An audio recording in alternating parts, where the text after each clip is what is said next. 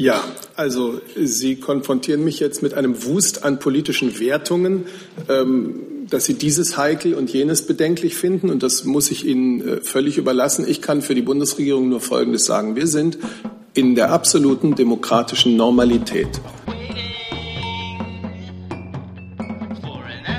Einen guten Montagmittag wünsche ich. Herzlich willkommen, liebe Kolleginnen in der Bundespressekonferenz zur Regierungspressekonferenz. Ich begrüße Steffen Seibert als den Regierungssprecher, die Sprecherinnen und Sprecher der Ministerien und natürlich Sie alle. Liebe Hörer, hier sind Thilo und Tyler. Jung und Naiv gibt es ja nur durch eure Unterstützung. Hier gibt es keine Werbung, höchstens für uns selbst. Aber wie ihr uns unterstützen könnt oder sogar Produzenten werdet, erfahrt ihr in der Podcast-Beschreibung. Zum Beispiel per PayPal oder Überweisung. Und jetzt geht's weiter. Herr Seibert, bitte. Ja, meine Damen und Herren, guten Morgen. Ich wollte ein paar Worte zu Japan sagen. Gestern waren dort Unterhauswahlen und nach dem äh, Wahlerfolg von Ministerpräsident Shinzo Abe und seiner liberaldemokratischen Partei freut sich die Bundesregierung darauf, die traditionell engen, freundschaftlichen, vertrauensvollen Beziehungen unserer beiden Länder fortzusetzen. Wir sind uns mit Japan ganz und gar einig im Einsatz für eine regelbasierte, stabile Weltordnung. In dieser Einigkeit arbeiten wir gemeinsam als G7-Partner, G20-Partner und im Rahmen der Vereinten Nationen. Die Bundeskanzlerin wird Ministerpräsident Abe, wie das in solchen Fällen üblich ist, gratulieren. Und wenn dieses Schreiben veröffentlicht, äh, also wir werden dieses Schreiben veröffentlichen, sobald es dann übersandt wurde. Gibt es Fragen dazu? Das ist nicht der Fall. Dann machen wir mit einer anderen Wahl weiter, nämlich mit der in Tschechien. Guten Tag, Martin Weise, Tschechische Presseagentur. Könnten Sie vielleicht, Herr Seibert, ein paar ähnliche Wörter, eine Einschätzung zu der tschechischen Wahl sagen? Vielen Dank. Ja, äh, das tue ich gerne, aber vielleicht nicht so ausführlich, wie Sie sich es wünschen würden. Die Bundesregierung hat natürlich die deutliche Veränderung des tschechischen Wählerverhaltens äh, zur Kenntnis genommen. Äh, die ANO-Partei von Herrn Babiš äh, hat sehr stark abgeschnitten, mit Abstand die meisten Stimmen bekommen. Und nun bleibt es in erster Linie für die europäischen Partner Tschechiens, ähm, die Regierungsbildung abzuwarten. Ganz klar ist, Tschechien bleibt ein wichtiger Partner in der Europäischen Union, in der NATO. Ähm, darauf hat ja auch Herr Babiš nach seiner Wahl oder nach dem Wahlerfolg seiner Partei äh, Bezug genommen. Zusatz? Ja. Und äh, glauben Sie, dass die deutsch-tschechische Beziehung durch die Wahl beeinflusst sein könnte? Schließlich ist Herr Babiš stark gegen Migration und auch gegen Euro. Wissen Sie, die Beziehungen zwischen Deutschland und Tschechien sind sehr eng, sind sehr vertrauensvoll. Die Schnittmenge unserer Interessen, deutscher wie tschechischer Interessen, ist sehr groß. Und deswegen geht die Bundesregierung davon aus, dass die Zusammenarbeit sowohl bilateral als auch in der Europäischen Union äh, auch in Zukunft konstruktiv sein wird. Herr Kollege, ich nehme an zum selben Thema. Äh, um, ja, tschechisches Fernsehen nur, nur eine ein kleines Zusatz ähm, hat äh, der Bundeskanzlerin äh, Herrn Babiš schon, äh, schon gratuliert? Nein, sie hat noch nicht gratuliert. Äh, wir wollen jetzt die Regierungsbildung abwarten ähm, und dann wird das zum gegebenen Zeitpunkt geschehen. Dann Herr Remmel mit einem neuen Thema. Ja, ich hätte eine Frage an Herrn Flossdorf äh, zum Auslandseinsatz im Nordirak. Bisschen lauter bitte. Zum Auslandseinsatz in, in, ähm, in Nordirak nach, nach der Aussetzung wurde die Ausbildung jetzt wieder aufgenommen. Ich würde ganz gerne von Ihnen wissen, was sich an der Lage im Vergleich zum Ende der letzten Woche so grundlegend geändert hat, dass man praktisch jetzt wieder ausbildet, warum das keine, sagen wir mal, Zickzackbewegung ist äh, dieses Einsatzes.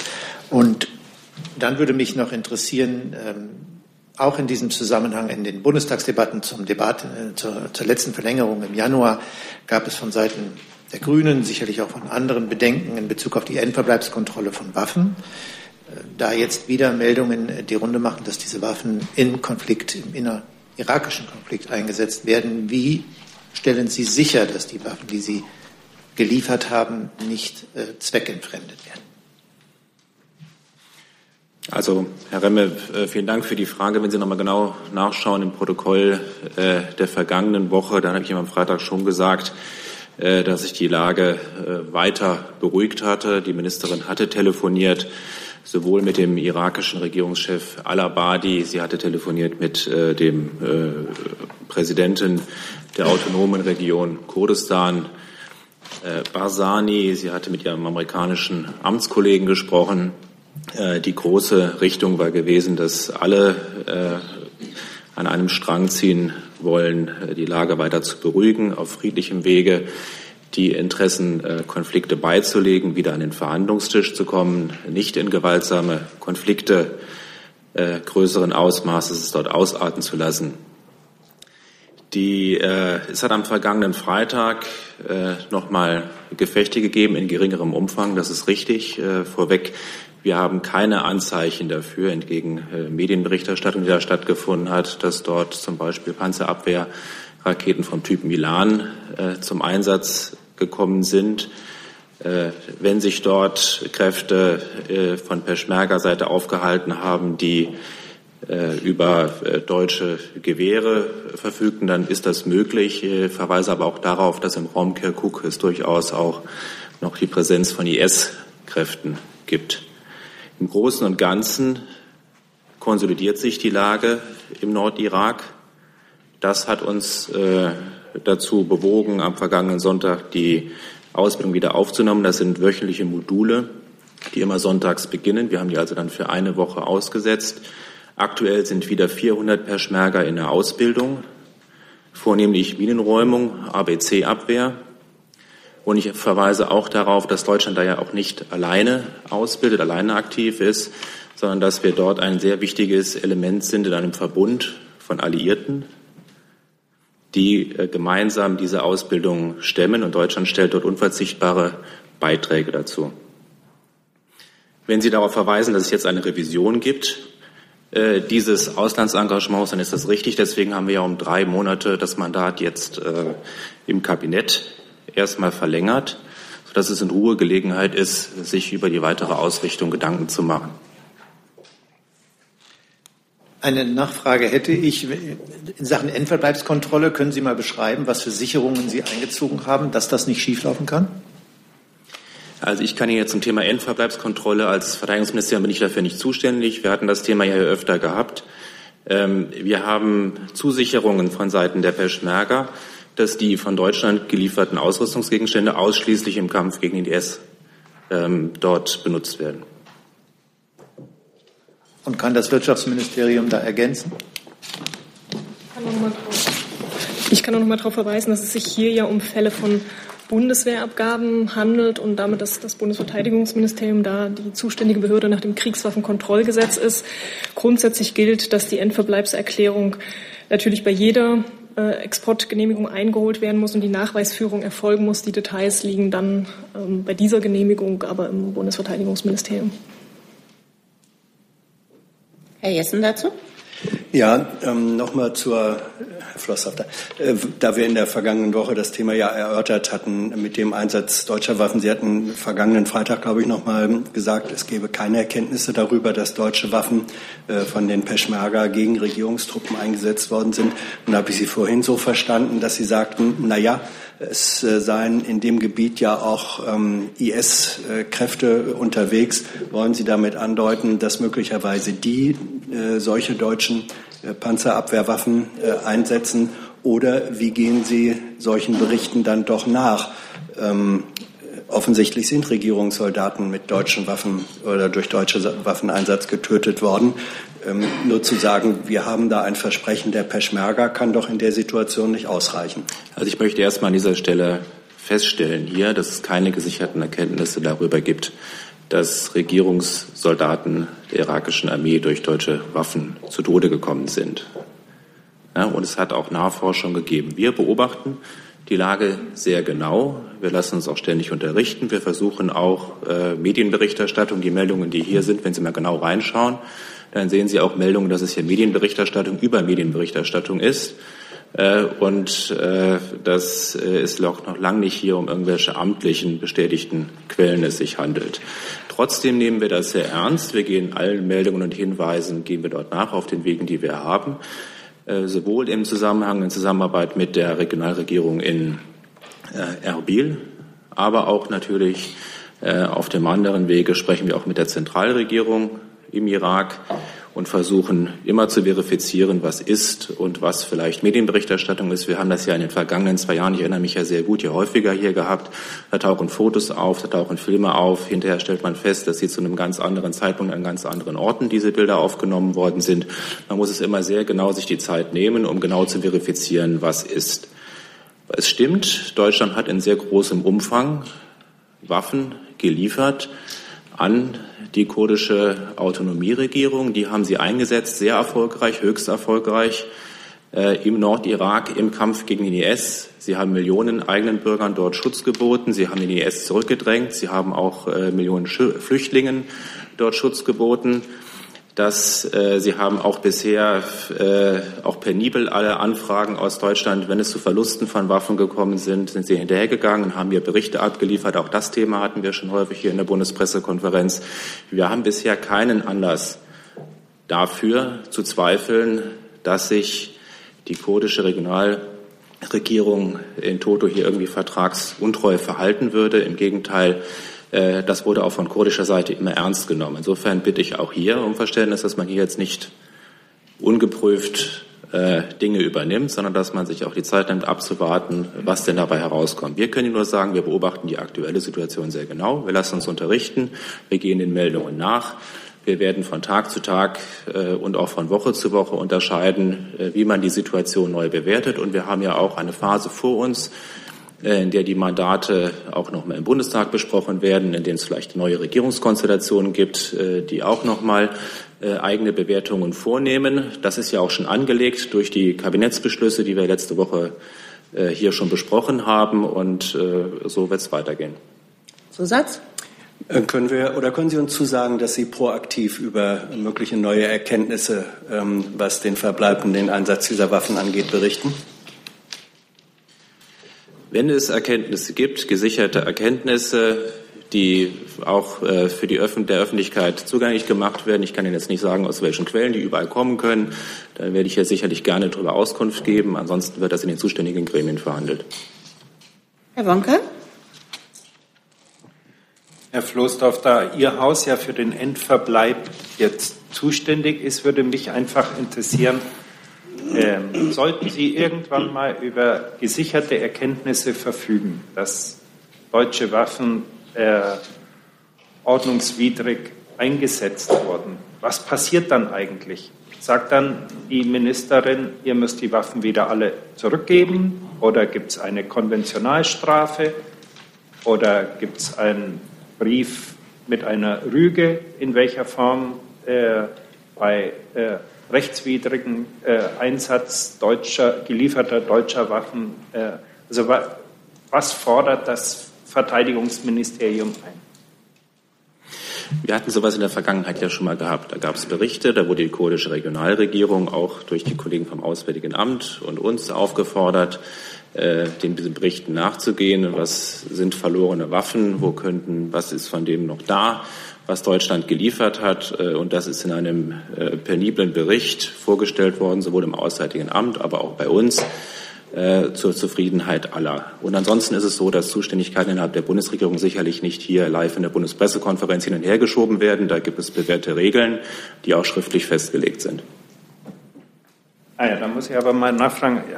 Erzählen Sie jetzt falsches Zeug äh, in Sachen Endverbleibsklausel oder das Wirtschaftsministerium? Oder habe ich das nur nicht verstanden, was das Wirtschaftsministerium gerade gesagt hat, das Verteidigungsministerium ist zuständig und das Verteidigungsministerium sagt, das Wirtschaftsministerium ist zuständig. Ich habe nur gesagt, für die Verfolgung vom Endverbleib ist das Verteidigungsministerium nicht zuständig. Und dem hat, dem hat, Entschuldigung, dem hat das Wirtschaftsministerium nicht widersprochen oder habe ich das nur falsch verstanden? Ich habe lediglich dargestellt, wie das Genehmigungsverfahren ist. Und da ist es bei Bundeswehrabgaben so, dass es nach Kriegswaffenkontrollgesetz dann die Zuständigkeit im Bundesverteidigungsministerium liegt. Aber es ist natürlich so, dass jede Endverbleibs, jede Genehmigung einer Endverbleibserklärung bedarf. Das hat Herr Floßdorf ja auch dargelegt, hier eben durch die ähm, Regionalregierung in, in Kurdistan erteilt worden ist. Und alles Weitere hat Herr Floßdorf dargelegt, dem habe ich nichts hinzuzufügen. Herr Remme? Ja, kurz dazu. Ich habe es jetzt nicht verstanden. Wer ist zuständig für die Endverbleibskontrolle? Welches Ministerium? Und die eigentliche Frage. Ähm, Frau Adebar, Herr Röttgen hat gestern in einem Interview von einer Nahostkonferenz als einen Vorschlag unterbreitet, ein, ein, politischer Vorstoß nach einer militärischen Phase. Was meinen Sie aus Sicht des Auswärtigen Amts, initiiert von den Europäern? Wie viel Substanz hat so ein Vorschlag und äh, ist er möglicherweise schon konkret? Ich kann meinen Äußerungen zur ersten Frage nichts hinzufügen. Bitte um Verständnis. Äh, hier geht es um die Frage sozusagen, die Peschmerga haben das versichert in dem Zusammenhang, das ist die Endverbleibserklärung. Wir sind zuständig für das Genehmigungsverfahren. Äh, ob die Klausel eingehalten wird, in dem Fall äh, in einem Kriegsgebiet nachzuverfolgen, wo ist jede einzelne Waffe, äh, das ist eine sehr, sehr, sehr schwierige Aufgabe, insbesondere in einem Konflikt.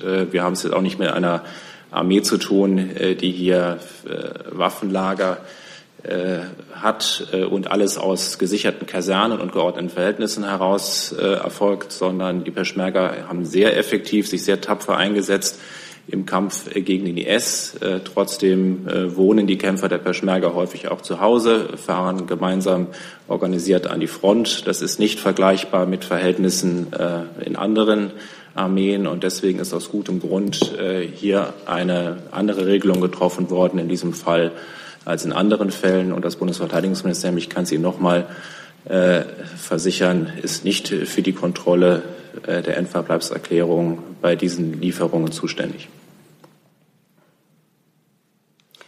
Ich habe die Äußerungen von Herrn Röttgen nicht im Detail im Ohr. Ich kann Ihnen gerne zu der Frage Frieden im Nahen Osten und Ordnung sagen, dass aus Sicht des Auswärtigen Amtes da eben ganz verschiedene Komponenten ineinandergreifen. Zum einen haben wir zu Genf die weitere Notwendigkeit eines politischen Prozesses zu Syrien in den politischen Prozess in Genf fortzuführen. Wir haben daneben ein Format in Astana, was sich mit der technischen Umsetzung von Waffenstillstand ähm, befasst. Dann haben wir zu Irak und zum Großkomplex Kampf gegen ISIS die internationale Anti-ISIS-Koalition, wo Deutschland Mitglied ist und einen aktiven Beitrag in der Stabilisierungsgruppe dort arbeitet. Diese Koalition wird natürlich im Zuge des Kampfes gegen den IS und der weiteren Erfolge ihre Strategie anpassen und beraten müssen, wie sich das fortentwickelt. Wir haben in Israel eine schwierige Situation. Wir sehen da im Moment gerade die ähm, Versöhnungsbemühungen zwischen Fatah und Hamas, die wir grundsätzlich begrüßen, auch wenn da noch viele Fragen offen sind. Ähm, ich will sagen, der Nahe und Mittlere Osten hat ähm, viele Konflikte und ähm, viele Formate, die auch in politischer Weise bearbeitet werden müssen auch ähm, durch die EU, weshalb wir uns auch einsetzen für eine Stärkung der europäischen Sicherheits- und Verteidigungspolitik. Und ähm, ich denke, auf allen diesen Feldern ähm, müssen wir vorankommen und auch versuchen, politische Lösungen für alle Konflikte, und das sind eben einige verschiedener Art, dort zu finden. Ich, das ähm, Nuklearabkommen mit Iran ist ein weiterer Strang, der in den Nahen Osten reinspielt. Das, wie gesagt, ist eine Vielzahl von, ähm, von politischen Handlungsfeldern, auf denen wir uns bewegen als Bundesregierung da auch. Herr Jessen nochmal. Frau Dr. Baron, jetzt ähm, hat Herr Flossdorf eben noch mal glasklar gesagt, das Verteidigungsministerium sei nicht zuständig für die Kontrolle der Endverbleibserklärung. Sind Sie oder ist das Wirtschaftsministerium für diese Kontrolle zuständig? Ich habe Sie vorhin so verstanden, dass Sie sich dafür auch nicht zuständig fühlen. Wenn dem so ist, dann würde es bedeuten, dass offenbar niemand in der Bundesregierung zuständig ist für das, was man eine Endverbleibskontrolle in diesem Fall nennen könnte. Ist der Eindruck richtig? Der Eindruck ist nicht richtig. Ich schildere gerne noch mal das Genehmigungsverfahren.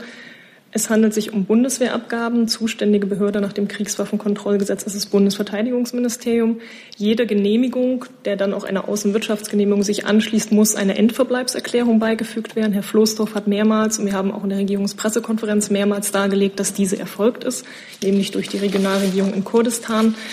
Und damit sind diese Genehmigungsvoraussetzungen erfüllt. Im Folgenden gab es dann, auch das hat Herr Floßdorf ja dargestellt, die Aufforderung an die Regierung in, in Kurdistan, die erging dann durch das Auswärtige Amt oder das Bundesverteidigungsministerium. Die Berichte sind erfolgt.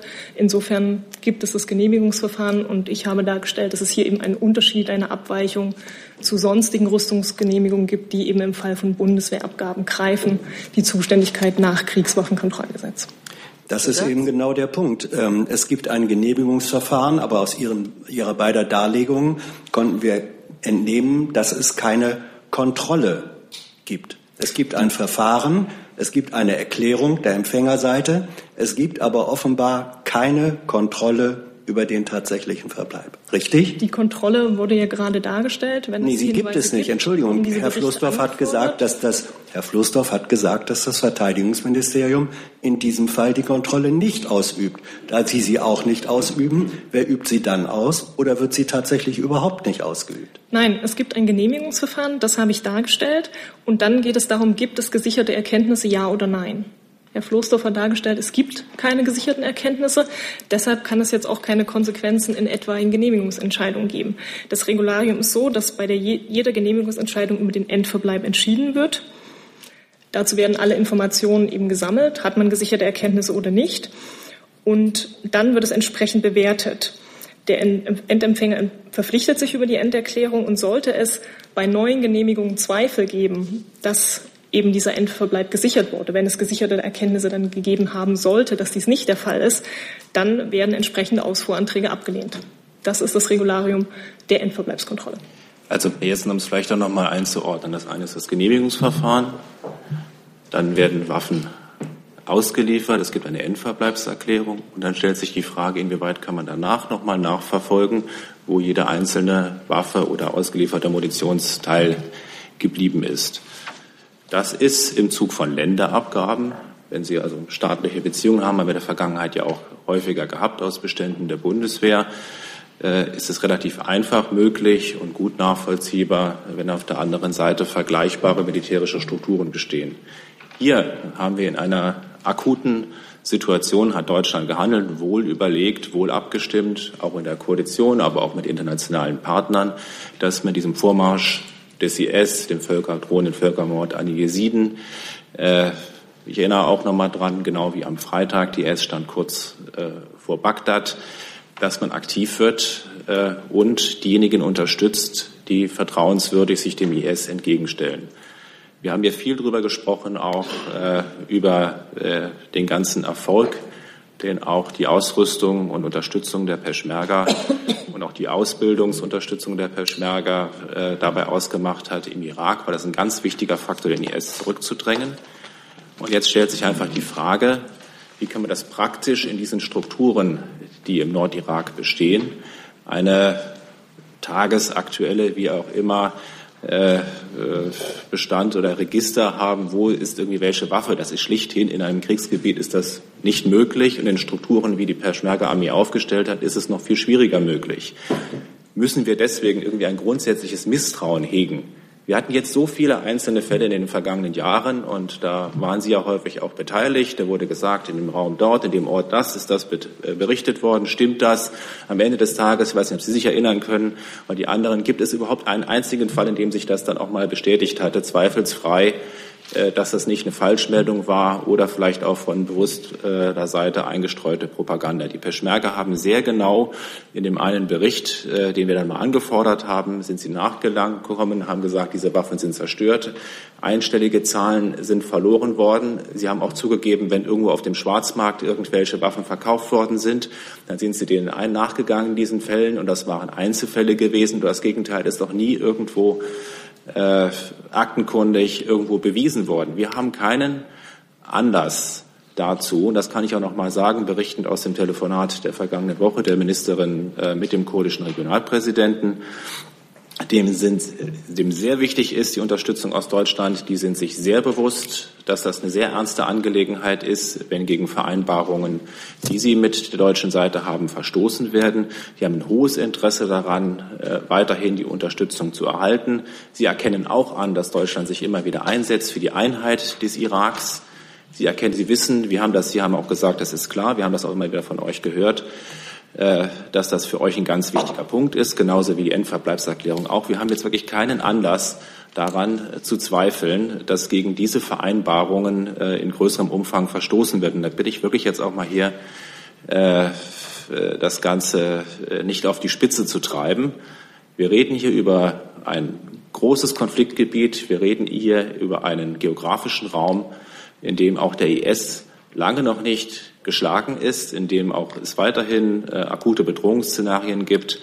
Äh, und wir haben eine Lage äh, im Nordirak, die sich weiter beruhigt hat in den letzten, äh, seit den Konflikten in den letzten zehn Tagen. Herr Lautenbach mit einem neuen Thema, bitte. Ja, ich habe eine Frage an das Landwirtschaftsministerium.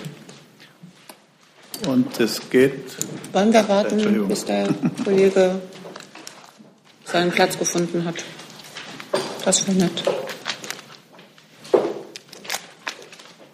Und da geht es erwartungsgemäß um das Thema Glyphosat, das ja diese Woche in Brüssel äh, ansteht, weil die Verlängerung der Genehmigung erfolgen soll. Und ich möchte wissen, ob äh, die Bundesregierung da inzwischen eine Linie gefunden hat, also ob man sich wieder enthalten wird und ob man ähm, der Zulassung zustimmen wird, ob es da eine Abstimmung auch mit dem Umweltministerium gibt. Wie ist die Lage? Also ich kann Ihnen ähm, zu dieser Sachlage keinen neuen ähm, Sachstand mitteilen. Die Bundesregierung stimmt derzeit ihre Position zu dem äh, Vorschlag der EU-Kommission zur Wiederzulassung ab. Hierzu laufen Gespräche mit allen beteiligten Ressorts, ähm, aber über deren Ausgang äh, ich zum jetzigen Zeitpunkt noch keine Aussagen treffen kann. Kurze Nachfrage, aber ich es stimmt doch, dass es am Mittwoch entschieden werden soll in Brüssel. Also bis dahin müsste es dann eine Entscheidung geben. So ist auch mein Kenntnisstand, ja. Sind Sie denn sicher? Entschuldigung? Anzeichen dafür, dass es äh, eine Einigung innerhalb der Bundesregierung gibt, die es ja bislang nie gegeben hat. Wie gesagt, ich kann meinen Worten eben äh, nichts weiter hinzufügen. Ähm, warten Sie es ab. Ähm, die Gespräche laufen. Herr Wackert, bitte ja. dazu. Kann das Umweltministerium vielleicht nochmal seine Haltung äh, deutlich machen zur Frage der Verlängerung? Ja, das kann ich machen. Die Ministerin hat ja mehrfach ihre Position bekräftigt. Daran hat sich auch nichts geändert. Für sie bleibt ein Nein, ein Nein.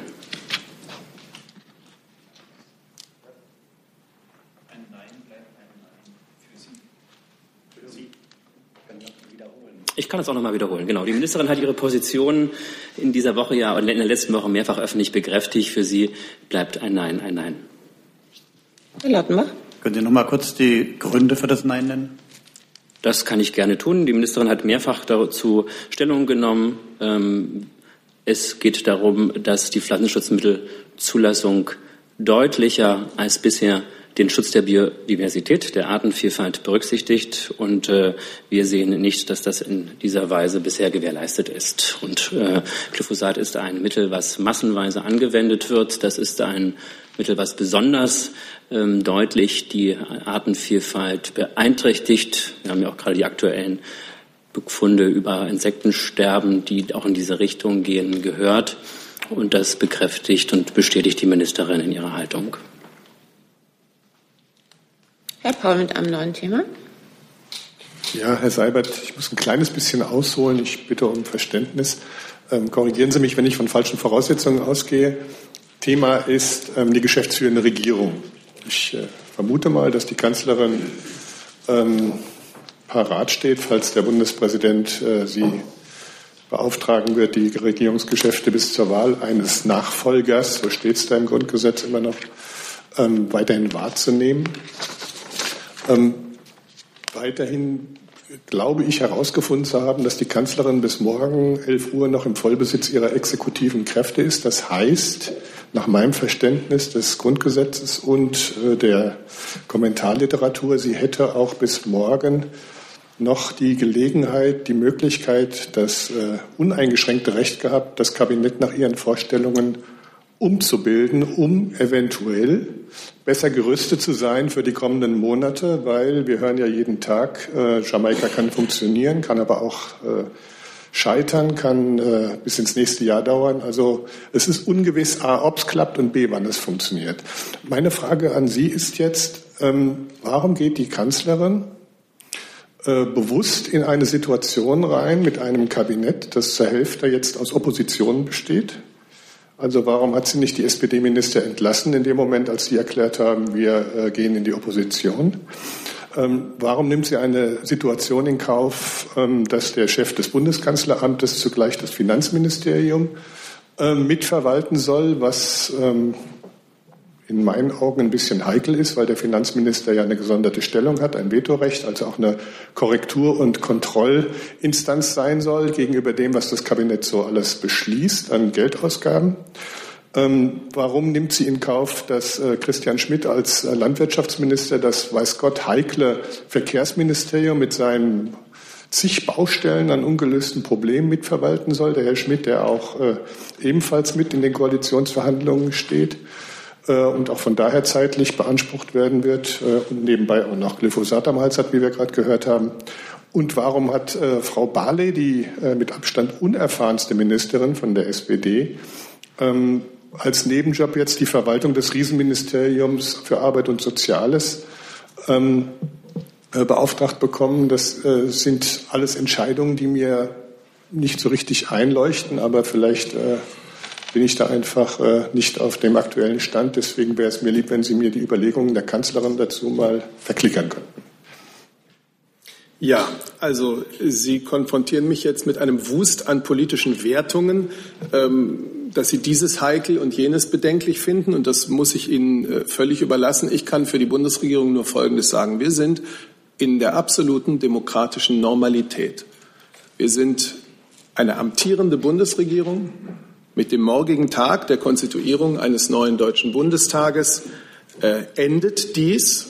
Die Bundesregierung wird dann, die Bundeskanzlerin wird dann, so es so läuft, wie alle erwarten, äh, vom äh, Bundespräsidenten mit der Geschäftsführung beauftragt und wird dann äh, den Bundesministern ihrerseits äh, eine schriftliche Bitte zukommen lassen, ihre Geschäfte weiterzuführen. Das alles ist äh, ein Zustand, der sich im Rahmen dessen, genau im Rahmen dessen bewegt, was unsere Verfassung und unsere politische Praxis für solche Zeiten zwischen einer Bundestagswahl und der Bildung einer neuen Bundesregierung vorsehen.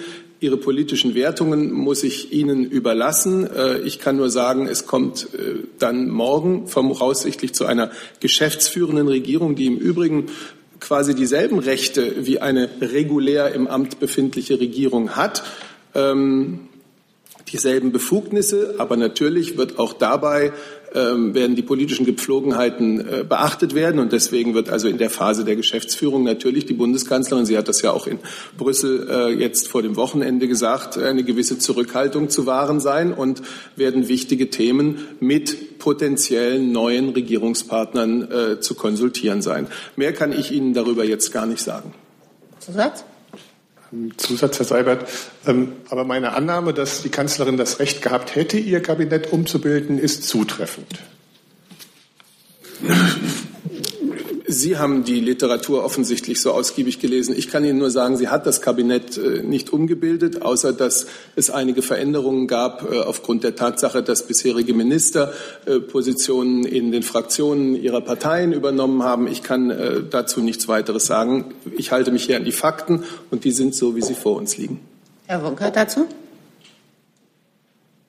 Äh, Herr Seibert, ich wüsste gern, äh, auf welcher Grund gibt, gehört es zu den Aufgaben der amtierenden Bundesregierung, potenziellen Koalitionspartnern, beispielsweise für eine Jamaika-Koalition, inhaltliche Zuarbeiten aus ihren Häusern zu leisten, beispielsweise durch Tischvorlagen aus dem Finanzministerium oder aus anderen Ministerien, oder gehört dies nicht zu den Aufgaben der geschäftsführenden oder regulär amtierenden Bundesregierung?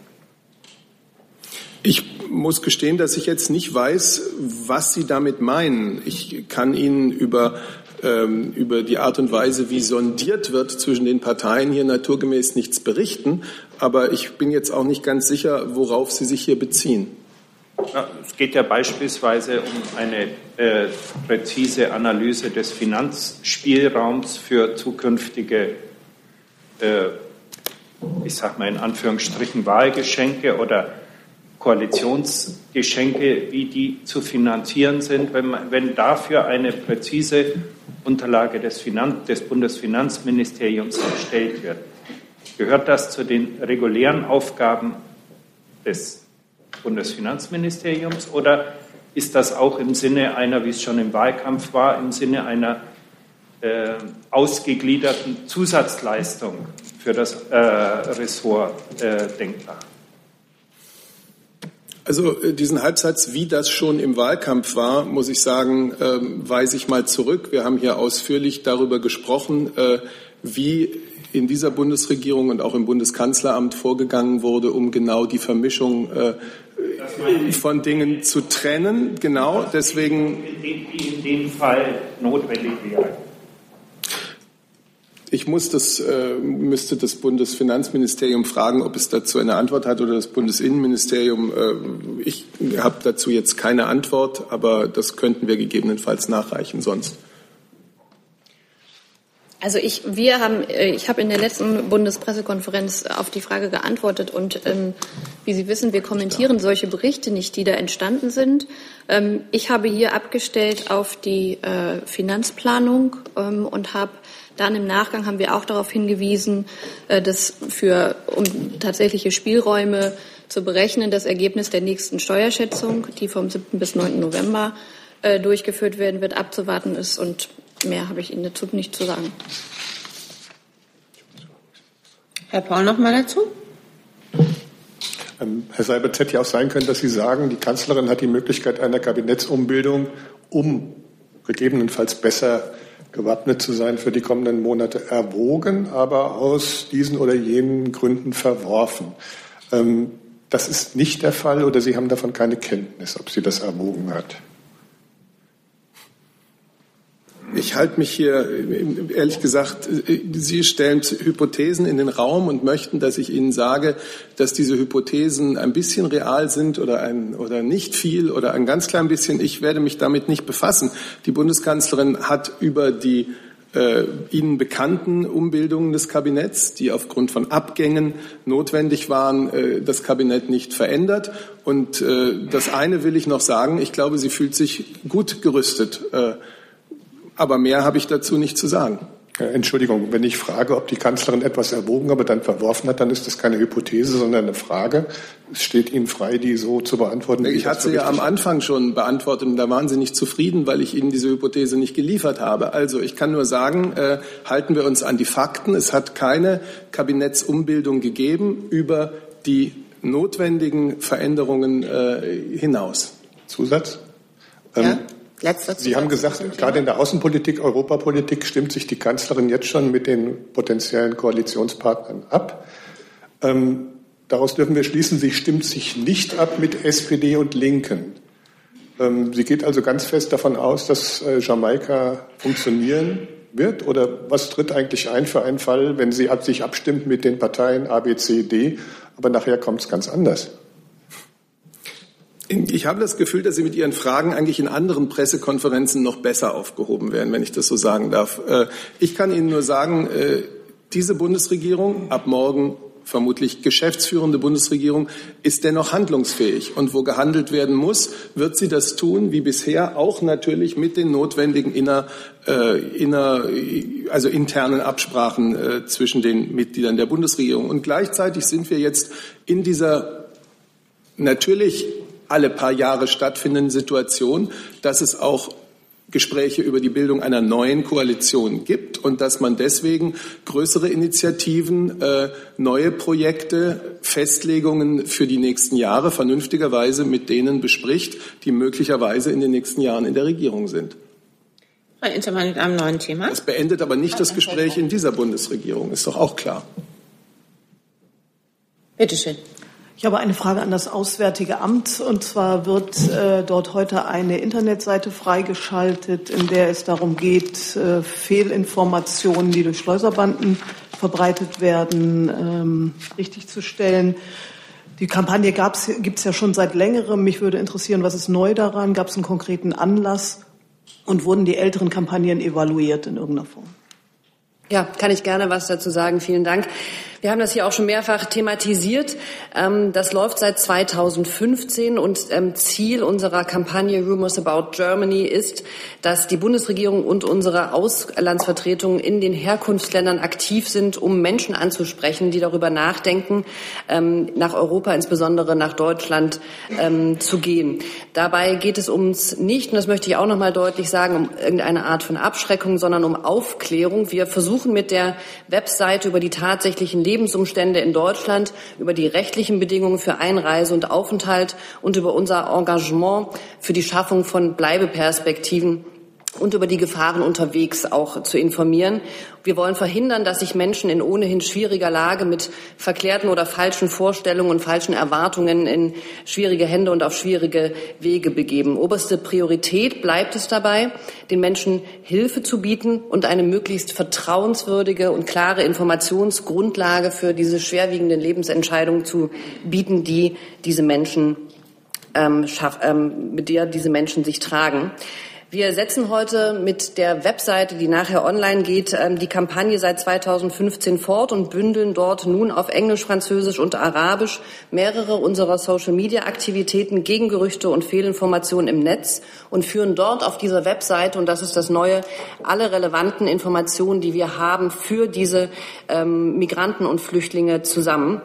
Denn, Sie haben selber schon gesagt, das wichtigste Ziel ist, die Deutungshoheit im Netz nicht allein den Schleusern zu überlassen. Diese Webseite wird optimal für Smartphones nutzbar sein und sie wird darauf, darauf setzen, Fehlinformationen aufzugreifen und sie gezielt durch Fakten zu ersetzen. Die Webseite ist also unser bisheriges Engagement. Wenn Sie danach fragen, haben wir evaluiert. Man muss dabei trennen ähm, oder diese Kampagne trennen zwischen den direkten Kommunikationskanälen des Auswärtigen Amtes und den Kanälen, die unsere Auslandsvertretungen ähm, ähm, selber unterhalten. Dann äh, gibt es institutionelle Partner wie die Deutsche Welle und NGOs und internationale Organisationen wie IOM oder UNHCR, die sich dort engagieren.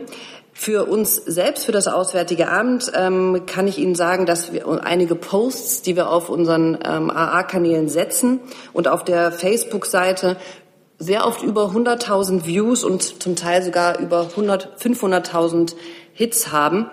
Ähm, und wir erreichen auch in ähm, bestimmten TV-Formaten ähm, ein, ein Millionenpublikum, auch, im, äh, auch in Afghanistan in Testimonials einer vom AA geförderten Videokampagne ähm, wurde das Testimonial haben wir ins Netz gestellt. Das ist alleine über sieben Millionen Mal angeklickt worden. Und so geht es weiter. Ich kann Ihnen da gerne auch noch ausführlicheres Zahlenmaterial zur Verfügung stellen. Das alles hat uns bewogen, eben diese neue Webseite zu schaffen ähm, und da alle relevanten Informationen zu bündeln, um diese Kampagne, die wir seit 2015 als Bundesregierung fahren, tatkräftig und mit neuem, gutem Outfit fortzusetzen. Frau Kollegin mit einem neuen Thema. Das Mikrofon ist hinter Ihnen. Frau Kollegin? Ja. Antonia Yamin vom, äh, von Cannes, israelischer Fernsehen. Äh, ich wollte fragen, in dem letzten Wochenende wurde auch in Israel und auch in Deutschland berichtet, dass Deutschland und Israel jetzt ein MOU äh, unterschreiben über das U-Boot-Stil. Äh, meine Frage wäre, passiert es ähm, heute und äh, noch eine Frage ist, wenn ja, dann warum ausgerechnet heute oder diese Woche dann? Ja, ähm, danke für die Frage. Ich will vielleicht zwei Sätze vorweggeben. Die Beschaffung von Rüstungsgütern durch Israel bei der deutschen Industrie hat seit weit über 20 Jahren mehrere Bundesregierungen beschäftigt und sie sind alle nach sehr sorgfältiger Abwägung zu dem Schluss gekommen, eine finanzielle Beteiligung Deutschlands äh, zuzulassen, damit Deutschland vor dem Hintergrund unserer historischen Verantwortung ähm, gegenüber dem Staat Israel einen Beitrag leisten kann zu Israels Schutz und Israels Existenzsicherung. Nun zu Ihrer konkreten Frage. Für den heutigen 23. Oktober ist die Unterzeichnung eines Regierungsabkommens vorgesehen, eines Regierungsabkommens über eine finanzielle Unterstützung für die Beschaffung von drei weiteren U-Booten für die israelische Marine. Die Bundesregierung wird bei dieser Unterzeichnung durch das BMVG, das Verteidigungsministerium, vertreten sein. Diese, Vereinbarung betrifft den deutschen Finanzierungsbeitrag ähm, zur Beschaffung dieser drei weiteren U-Boote, die dann ab 2027 die drei dann in die Jahre gekommenen U-Boote aus dem ersten Los ablösen sollen. Zu den Einzelheiten wurde wie in solchen Fällen üblich ähm, Vertraulichkeit vereinbart. Es sind äh, dazu Verhandlungen geführt worden. Die hat für die Bundesregierung das BMVG geführt. Das Auswärtige Amt war in diese Verhandlungen eingebunden.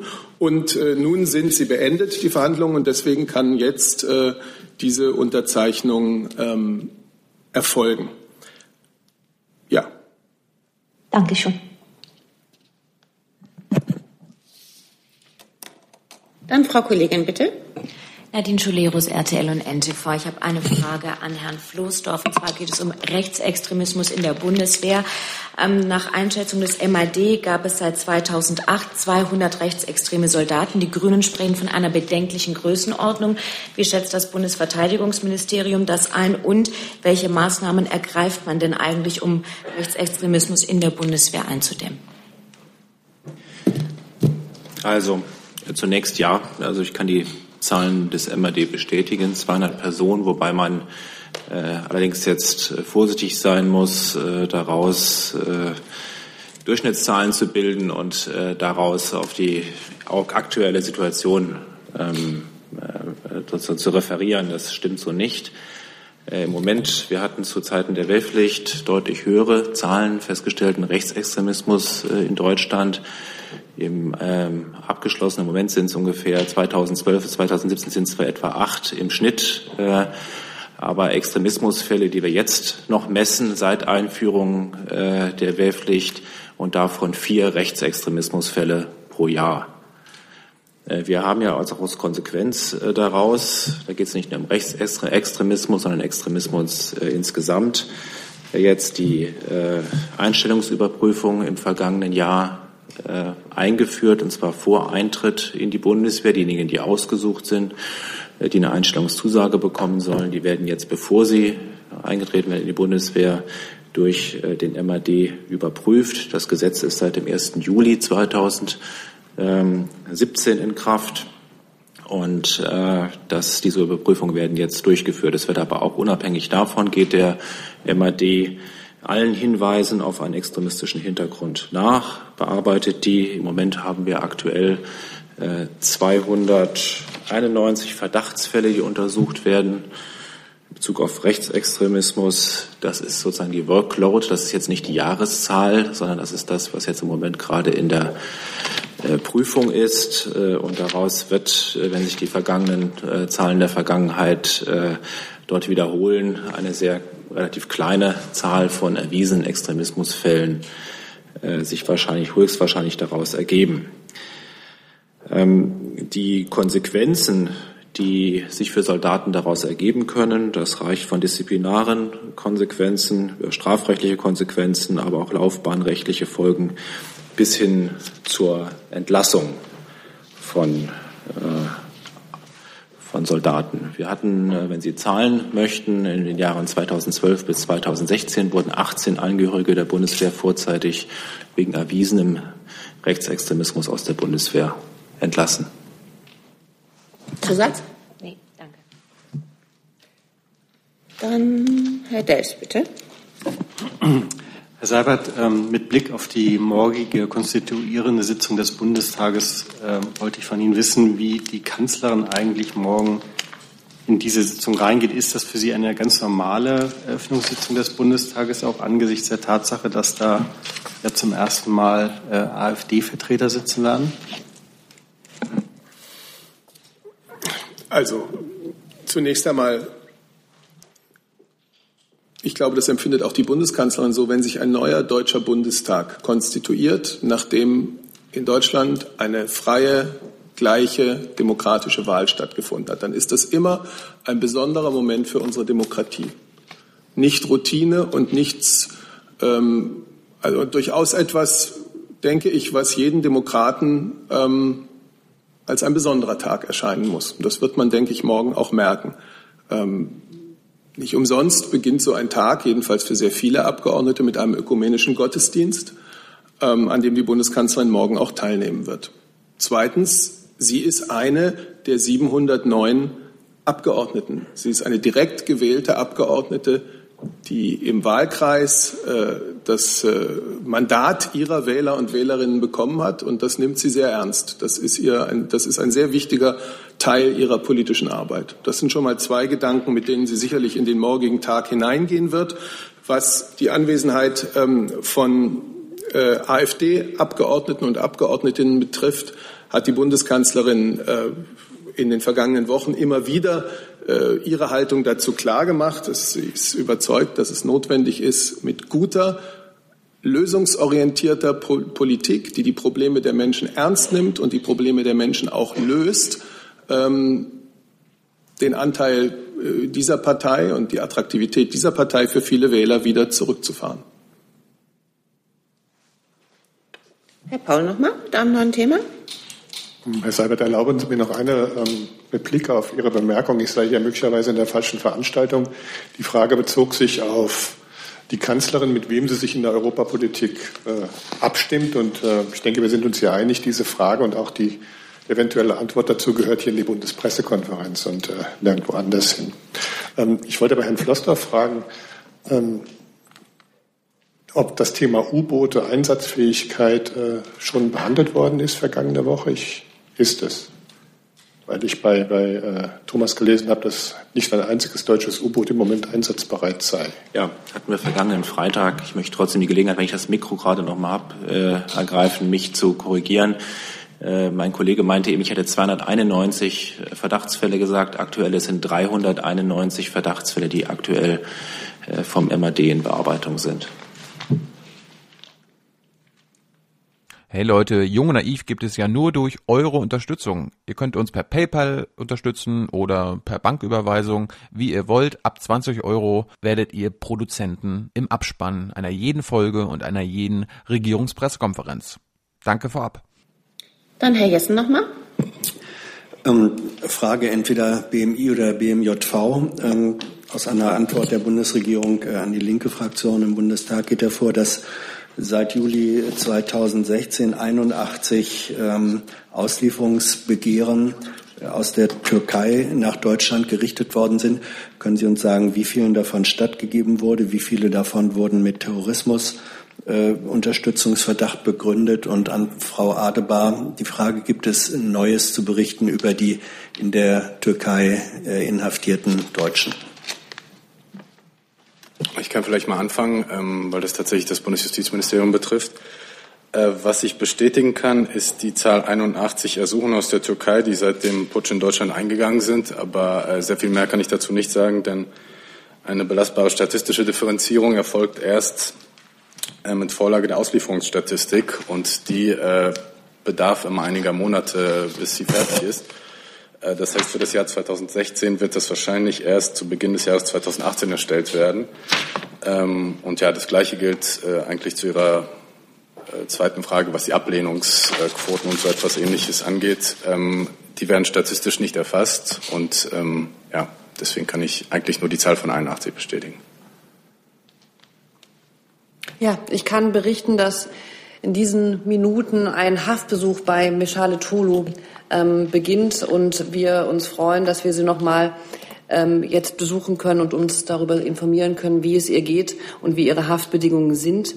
Ähm, darüber habe ich im Vergleich, darüber hinaus habe ich keine neuen Informationen im Vergleich zur letzten Bundespressekonferenz. Ist das kleine Kind noch bei ihr in der Zelle? Nein. Seit wann nicht? Ist Im Rahmen ähm, nach, dem, nach dem letzten Verhandlungstag hat sich da eine Änderung ergeben. Können Sie uns sagen, ist das ähm, es ist Persönlichkeitsschutz, aber ja. befindet sich das Kind in der Obhut der Familie? Können Sie uns das sagen? Keine weiteren Informationen dazu. Ich bitte um Verständnis von diesem Podium aus. Damit sage ich Dankeschön für diesen Montag. I'm thinking